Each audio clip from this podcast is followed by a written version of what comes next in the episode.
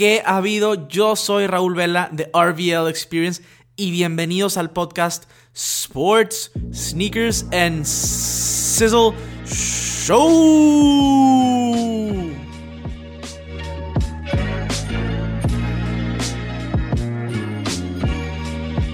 Cisleros, amigos, ¿cómo están el día de hoy? Y bienvenidos a un nuevo episodio de su podcast preferido, Sports, Sneakers and Sizzle. El día de hoy vamos a estar hablando de lo que ha estado sucediendo en los playoffs de las ligas mayores. En el podcast anterior hice una comparativa con mi amiga Gaby, eh, completa predicciones. De hecho, dura bastante ese podcast, así que si quieren saber a grandes rasgos qué opinamos de todo lo que nos tiene que ofrecer los playoffs, vayan a escucharlo por allá. Sin embargo, en este episodio vamos a estar platicando de lo que sucedió esta semana en cuanto a los playoffs. Los Yankees son los únicos que han pasado a la serie de campeonato. Están en espera de ver si van a jugar contra eh, los Tampa Bay Rays o los Houston Astros. De hecho, ahorita, mientras estoy grabando, estoy viendo aquel partido y se está poniendo muy interesante. Hay una posibilidad, posibilidad de que se vaya un juego 5. Y es hermoso escuchar el juego 5 en la serie divisional. Es lo, lo mejor para un fan neutral, para que el fan del equipo no es necesariamente lo más entretenido, pero a fin de cuentas tenemos, tendríamos tres juegos 5 de mucha emoción. Esperemos que se cumpla con Houston y Rays. Y tenemos a Dodgers contra Nacionales en juego 5 el día de mañana, miércoles 9 de octubre. Y también tenemos a Atlanta Braves contra los Cardenales de San Luis, juego 5. De igual manera, el día de mañana, 9 de octubre, se está grabando el 8 de octubre este episodio. Entonces estaremos hablando de todos estos temas en general en este episodio, que va a ser algo breve en comparación al episodio pasado. ¿Por qué? Porque el episodio pasado fue predicciones completas con respecto a todos los playoffs. Y ahorita nada más vamos a estar viendo específicamente lo que ha sucedido. Sin embargo, han sucedido cosas muy, muy interesantes. Y si quieren saber más, síganme en redes sociales, arroba RVL Experience. Por allá estoy subiendo fotografías, videos, comentarios diarios y todo que tenga que ver con respecto a los playoffs del MLB. También lo van a estar escuchando por allá, entonces para que queden al pendiente de todo esto. Cisleros, ahora sí, vamos a platicar de lo que ha sucedido, cosas bien emocionantes, playoffs, la verdad es que me emociona a pesar de mi desgracia de ser Doyer, de que todo es este estrés. Estos últimos dos años, 12 mundiales perdidas, el estrés ya es parte de los playoffs. Pero, pero bueno, a fin de cuentas han sucedido cosas muy, muy emocionantes. Pero primeramente vamos a hablar de la decepción de los Minnesota Twins. La verdad es que me da algo de cosa también. Porque de las últimas siete veces que han pasado a la, postemporada, seis los han eliminado los Yankees. E, es un equipo joven, con mucho talento. Ganaron más de 100 juegos y aún así lo sacaron de la serie divisional. Lo sweepearon 3-0 la serie. Eh, tengo entendido que es el primer equipo que ha ganado más de 100 juegos que ha sido sweepeado en la serie divisional. Eh, esto no, no es bueno y, la verdad es que me dan, me dan cosa los Twins porque el Shanky, los Yankees eh, lo, sacaron y siempre están presentes para sacarlos de la postemporada. Eh, la verdad es que yo tenía la ilusión de que fuera la sorpresa del lado de la americana y, y no lo fueron. Los Yankees celebraron ya, están en la serie de campeonato. Y, bueno, los Yankees también tienen un equipo muy completo. Vamos a ver contra quién van a jugar y a ver si pueden ganar ese elusivo título número 28, que ya tienen bastante de no ganar. De hecho, este, este, es su décimo aniversario de no ganar un título y para los Yankees ya es mucho. Entonces, bueno, los Twins, nada más que esperar otra temporada y esperemos que, se lleguen que vuelvan a llegar a playoffs y que no se enfrenten a los Yankees porque aparentemente esa es una fórmula para no ganar. Del otro lado de la americana, les comenté, justo ahora, en el momento de grabación, estoy viendo el partido de Houston contra Tampa. Sinceramente, Tampa ha sido una revelación estos últimos dos juegos. Esperemos que gane este juego para que, para que llegue a forzar ese juego 5. Pero el picheo de Tampa ha sido excelente en estos dos juegos. Eh, estamos hablando de que en el tercer juego, este dato está impresionante. En el tercer juego ganó Tampa y el salario de todo el equipo de Tampa Bay Rays era menor del salario del pitcher Zach Greinke de Houston. Está ridículo esta comparación, no lo puedo ni creer. Este, entonces, la revelación, yo creía que iban a ser los Twins, lo están siendo los Rays de Tampa Bay hasta el momento. Todo puede cambiar, claro. Pero están haciendo un gran papel en postemporada. De hecho, hasta me impresiona porque el estadio de Tropicana Field creo que nunca lo había visto lleno. Tenía mucho de no verlo lleno porque nadie los va a ver, desafortunadamente.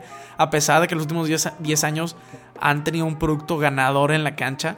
Eh, lo comento porque yo viví en Tampa Bay.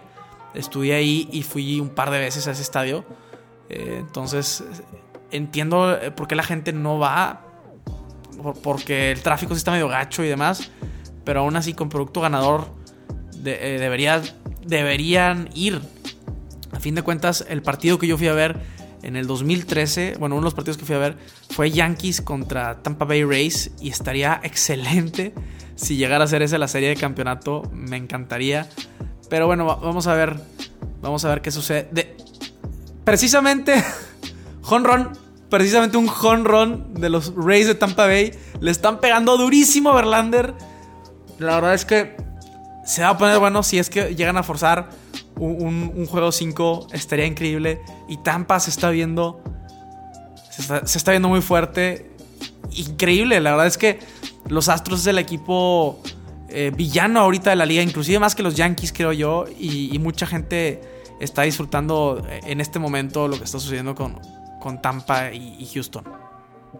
Cabe recalcar que todo esto lo estoy diciendo que tengo porque tengo algo de afecto por los Rays. Viví en esa ciudad, eh, traté mucho con la gente. Entonces, pues definitivamente hay algo de, sesgo por ahí. Pero, pero bueno, a todo el mundo le gusta que gane el underdog. Eso es bien sabido.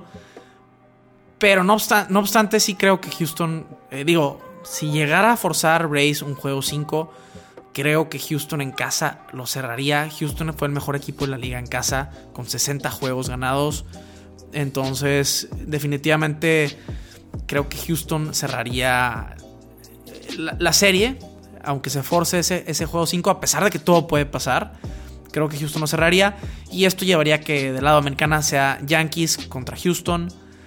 Y creo, así rápidamente, pero habría que ver, creo que Houston pasaría la Serie Mundial. El, el, starting pitching, el picheo de Houston es muy superior al de Yankees. Y, creo que, eso es lo que más importa en, este caso. Y, por eso creo que, que los, Astros pasarían en lugar de los Yankees.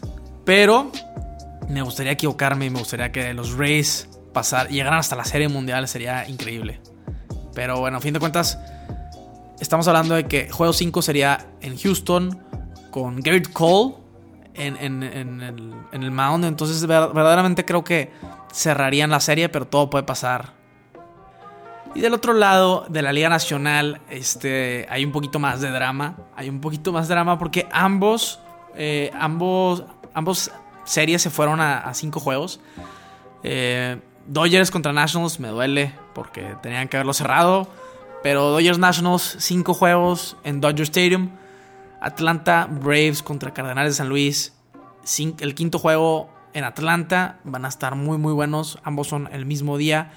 Y el que gane se enfrenta contra el, que gane de la, otra, la otra llave, ¿no? Para desmenuzarlo un poquito más, entre Atlanta y entre San Luis, yo sí creía que iba a estar algo pues equitativo, parejo. Eh, el, día, el día de ayer, este 7 de octubre, los Cardenales ganaron en extra innings contra Bravos y, eso les puede dar un momentum, un cambio de momentum fuerte para el último juego. La verdad es que yo lo veo muy cerrado.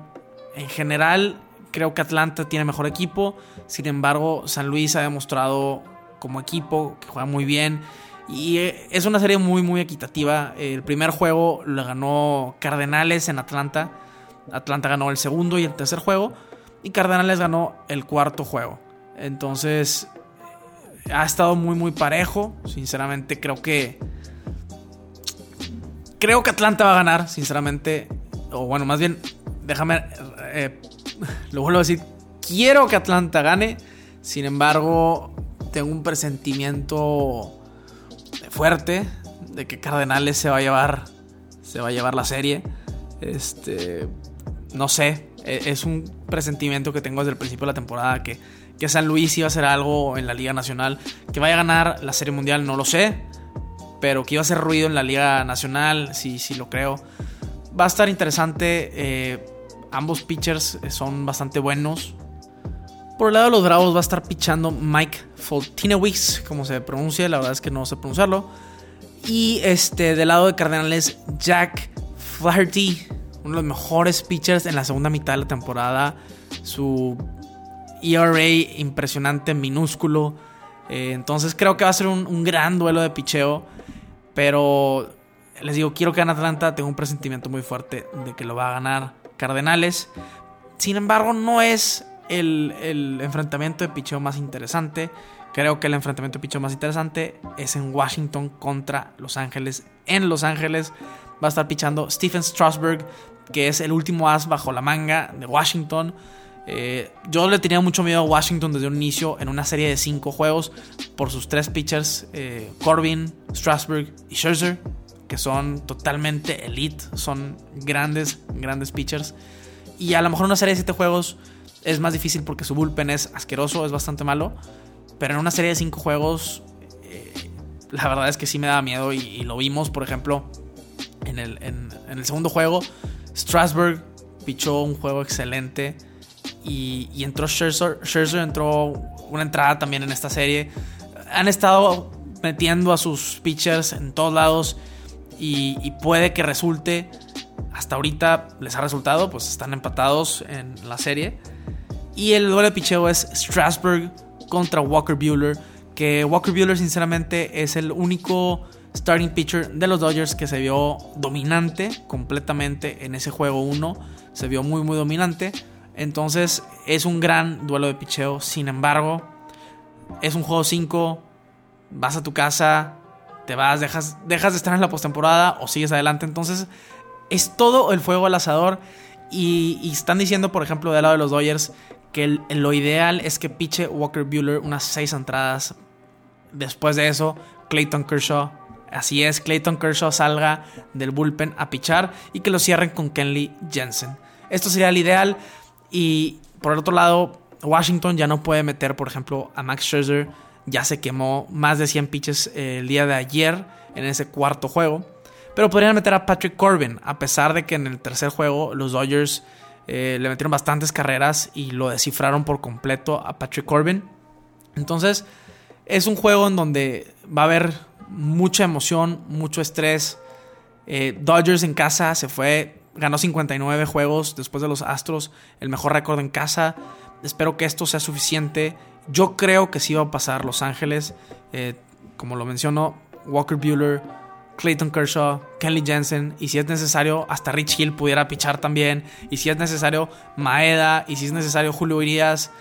Creo yo que tienen más picheo para este juego singular, para sacarle y darle la vuelta a Washington. Entonces, ojalá, ojalá suceda. Dato interesante, los Dodgers han jugado tres, bueno, son tres juegos, cinco en su historia.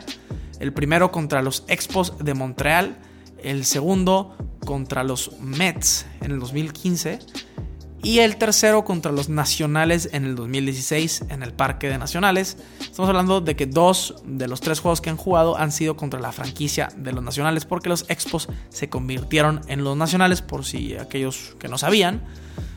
Y esta sería la tercera vez que se enfrentan a Washington en bueno, a la franquicia de Washington en un juego 5 de la serie divisional. Entonces está, está interesante. Está interesante este stat. Vamos a ver qué pasa.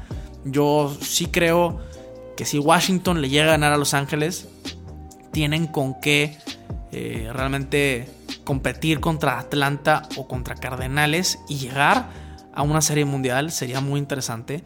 Pero sinceramente creo y espero que Dodgers sí se lleve esa serie. Y bueno, ya que menciono que si Dodgers llega a pasar, un Dodgers Cardenales o Dodgers Atlanta, sinceramente creo que, Dodgers tiene el mejor picheo para poder prevalecer y llegar a una serie mundial tercera consecutiva.